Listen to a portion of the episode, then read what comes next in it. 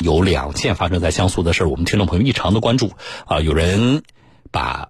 比如说媒体报道的一些链接发给我，有人来询问啊，求证事情的真假，也有人呢就事情发表了自己的观点。两件事，我先说第一件事啊，是这样的：八月十五号，江苏昆山的一名大学生裘某金在帮老师搬家的过程当中中暑身亡。他的母亲姓季啊，季女士说了，说儿子的身亡呢，跟当时协助老师搬家，并且坐在密不透风的货车里边。有关啊，呃，昆山市第一人民医院的死亡记录显示说，这个孩子的死亡原因呢是中暑。孩子所在的学校呢是江苏登云职业技术学校，学校的一位副校长姓徐啊，那么也接受了媒体的采访，表示愿意配合这件事情的解决。呃，这孩子呢上大二啊，他的母亲说呢。呃，孩子为什么暑假还在学校呢？是因为留校参加一个比赛。就在出事的当天下午，说儿子跟他呢还视频通话，告诉他说比赛得了第二名的好消息。但是就在当天的晚上，他就得到了儿子生病住院的消息。就是说我儿子七月间当天测试的下午五点钟左右和我视频的，他告诉我：“妈妈，我今天考试参加比赛结束了。”刚得到一个好消息，说参加大型比赛，我们拿了第二名，说晚上老师带我们出去。晚上九点十分左右吧，我接到老师给我打了一个电话，他就跟我讲，许学军生病了。嗯，老师说孩子生病了。我从这个媒体后续的，就今天最新的这个采访里边呢，呃，我是。看到了一些细节，啊，比如说他其实接到这个妈妈接到老师的电话的时候呢，他就感觉到，呃，可能情况不是特别好。那么他是盐城的啊，老家在盐城，他从盐城到昆山四个多小时的路上，说这个妈妈一直接到老师和医院打的多个电话，他意识到儿子的情况呢可能比想象的更糟。到了之后，他说呢，他说我是在重症病房的门口看到孩子里插着呼吸机，还有各种仪器。医生说孩子是因为中暑引起的，送过来的时候耽误了时间。那么，呃，到七月三十一号啊，因为八月十五号是这个事情，呃，这个报道出来的啊。那么七月三十一号，这个孩子叫裘学金的。孩子啊，说因抢救无效死亡。那么，昆山市第一人民医院的死亡记录里显示说，孩子入院的时候已经出现了昏迷、休克、呼吸衰竭等情况。啊，死亡的原因是中暑、休克、呼吸衰竭，还有低钾血症等。多名医生呢向媒体表示说，低钾血症是诱因之一。啊，好了，呃，而且引发低钾血症的，是高温是容易引起低钾血症的这一点啊，我们的听众朋友也要注意。那么。嗯，帮老师搬家，啊，涉及到学校，媒体采访到了这个学校的一位副校长，副校长的表示呢，呃，比较简短啊。总的来说呢，就是说愿意配合这件事情。他们四个人在校外发生的啊这个事件，其中还有这个指导老师也是学校的，所以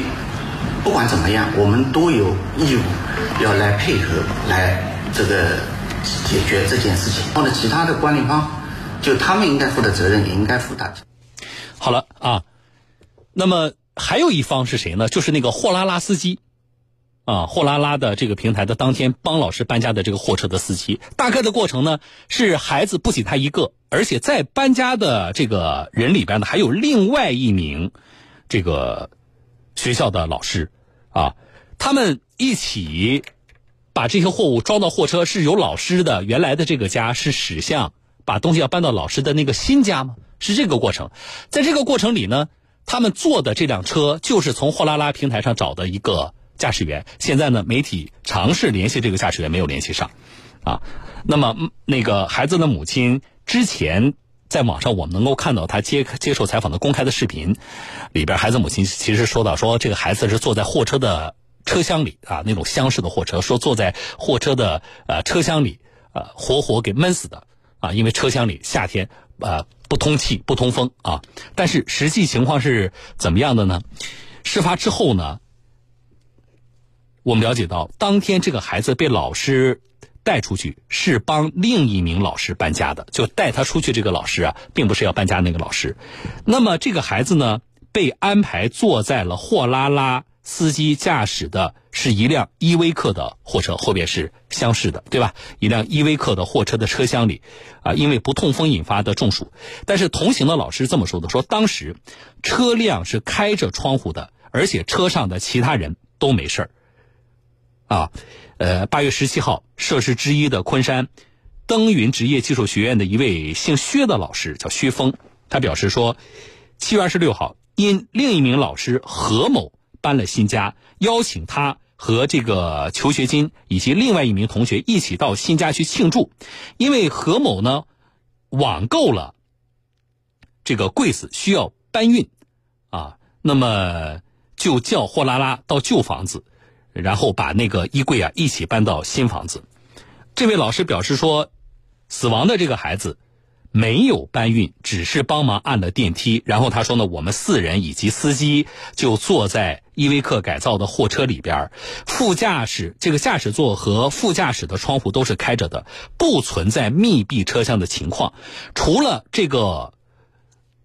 求学金之外啊，他说我们另外四人呢都没有不适。那么。到了晚上七点多，天气呃比较凉快，也不是高温时段。然后这位薛老师表示说，这个裘同学呢，几天前曾经有牙疼、感冒的症状，对于是否康复以及身体是否还存在其他问题呢，他们并不清楚。那么事发当天也没有看到这个孩子有什么异常啊。然后在他出现不适症状之后呢？呃，老师和同学们就赶紧把这个孩子送到医院。而对于这位薛老师的说法呢，孩子的母亲表示说：“我的孩子是在学校参加活动的，不是为老师干活干私活的。而且改造拉货的车是不能坐人的，这是基本常识。因为质疑消防管理不到位、救治不及时，且那个货拉拉的司机也存在违规的行为。”啊，最近这段时间，这位母亲呢多次和学校设置的老师沟通，但是效果不理想。货拉拉方面至今也没有出面来沟通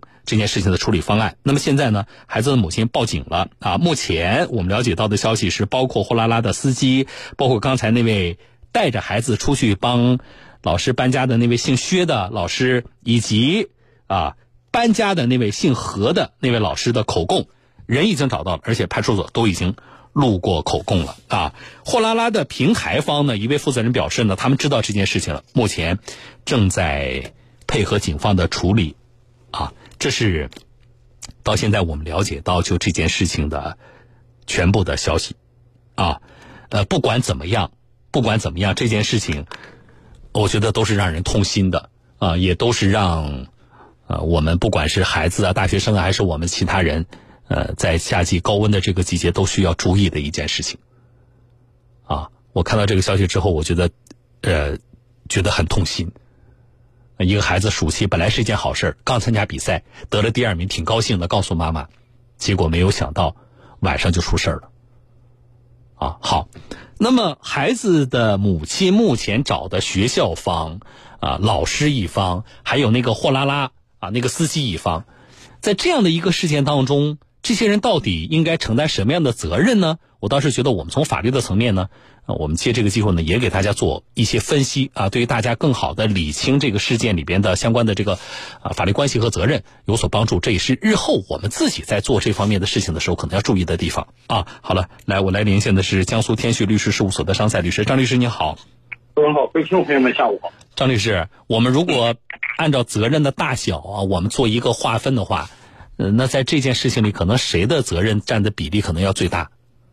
因为这个案子呢，还最主要要看这个事实最后查清的结果。嗯。因为对相关细节呢，目前公安机关也好，或者其他涉事方也好，都没有把这个事情完全成，完全给让他这个事实大白于真相浮出水面。对。那么如果说，呃，从责任划分角度说，那可能需要进行一个分析了。嗯。啊，可能就是涉事的几方，第一个责任，可能大家会想到学校需不需要承担责任的问题。嗯。但是在我看来。呃，整个过程当中要看学校对于事件的这个活动的这个影响度，要看这个事件究竟是一种教学或者学校活动的一种自然延伸，还是仅仅理解为学生和老师之间私人关系的一种另外一方面的体验。我觉得从现在的这个掌握的有限的信息来看啊，可能您说的后一种情况的这个可能性比较大。是啊，就是说暑假期间，而且这个完全是老师带着孩子晚上出去参加另外一个老师说搬新家庆祝一下，顺便好像帮他搬个柜子。我假设我们假设是这个过程的话，那么按照结合您以上所说，就是我可不可以理解，就是学校可能在这个事情里边的责任是是非常小的，甚至没有责任。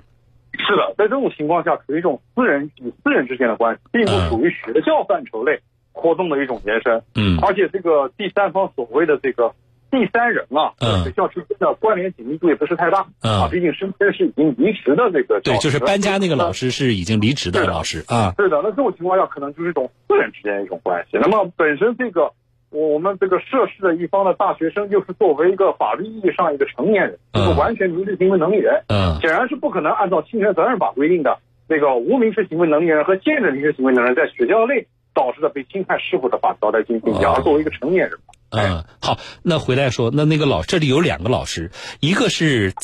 仍然在这个学校啊任教的这么一个老师，是带着自己的学生去参加另外一个老师说搬新家要庆贺一下，是这样的一个关系。呃，那大家可能首先想到就是那个呃那个搬家的那位老师，因为这里边呢，现从现在的信息来看呢，说学生是去帮老师搬家的啊，哪怕是庆祝，也确实有柜子从 A 地要搬到 B 地的这么一个过程。是的，啊，是的，那。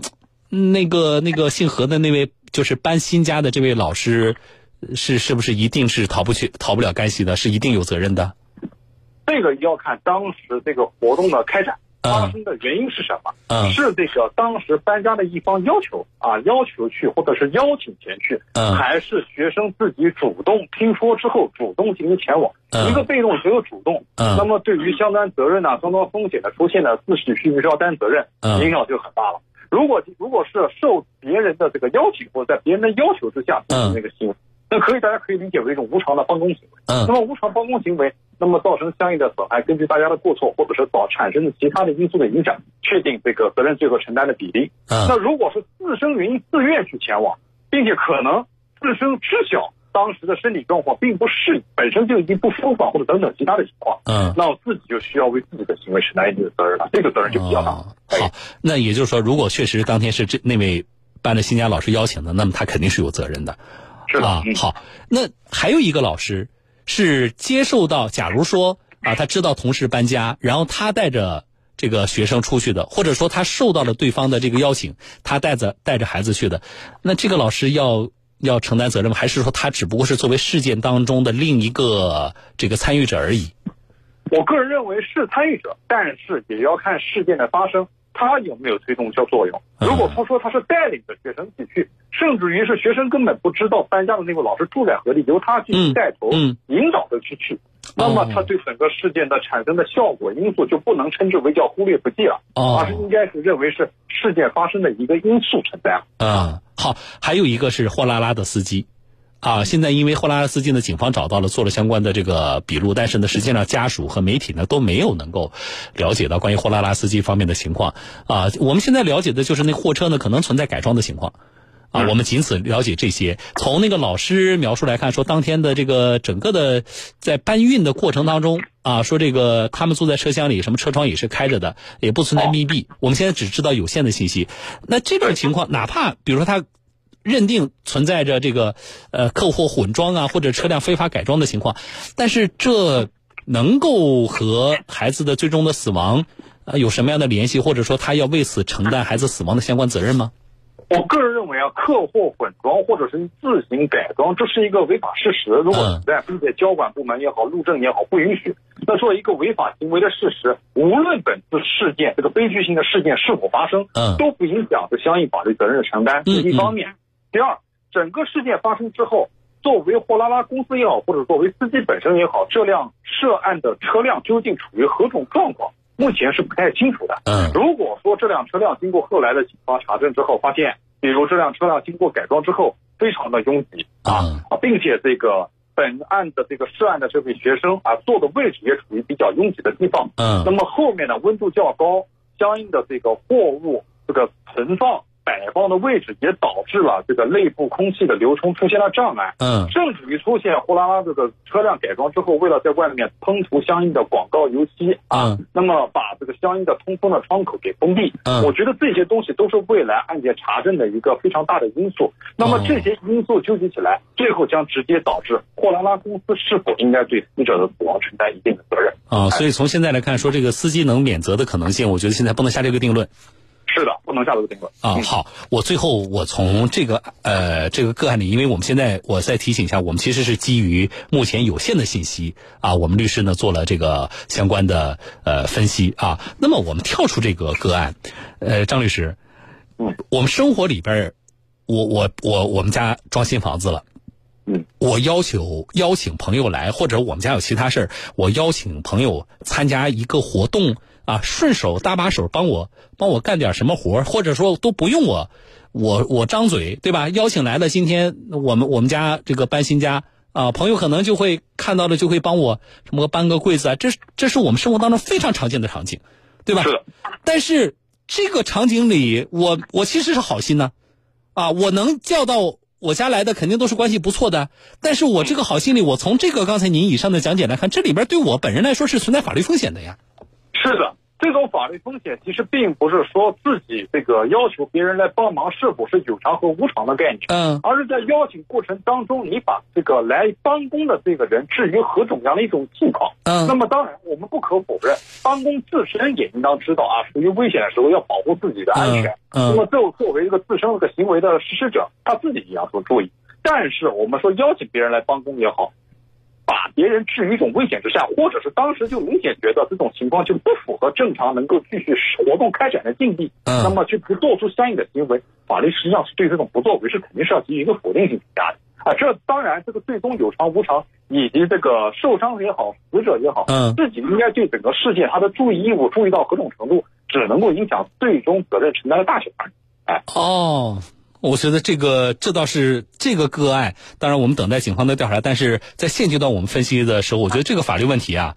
那大家倒是不要局限于仅是局限于这个个案啊。我们从每个个案里，我们希望张律师的这种提炼和分析呢，实际上是大家能够掌握更多的法律知识啊。刚才这一点呢，希望对大家呃掌握相关的法律知识有用啊。谢谢您，张律师，谢谢您的分析，我们再见。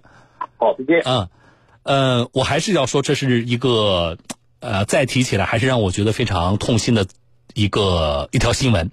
啊，呃，我们希望当地警方的这个调查之下呢，能够尽快的，呃，有一个处理的结果，因为，呃，因为对这个事情啊，特别是对于事发的过程是什么样的，以及相关的责任啊，啊，是应该承担什么样的责任，可能还没有一个更确定的说法。所以呢，我看到消息说，七月三十一号，刚才我说了，从媒体公开报道来看，七月三十一号孩子离世，到现在。啊，孩子的遗体还没有火化安葬，啊，因为母亲对于整个的事情的发生的过程以及处理呢，还有很多的疑问，啊，呃，我们会持续关注吧，我们关注当地警方调查的情况。另外呢，这对于我们所有的听众朋友来说，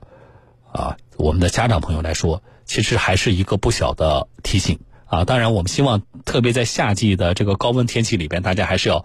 呃，注意自己的情况。中暑不是一个小事儿，啊，中暑不是一个小事儿，不是一个大家觉得呃头晕了，然后我到什么地方呃躺一下凉快一下，吹吹空调是不是就能好的？啊，所以这是我们希望大家注意的。还有一个是什么呢？关于学生的暑期安全这个事情，啊，我们还是需要希望从家庭、从学校。啊，都能够给予更大的关注和重视。好的，这里是小东有话说。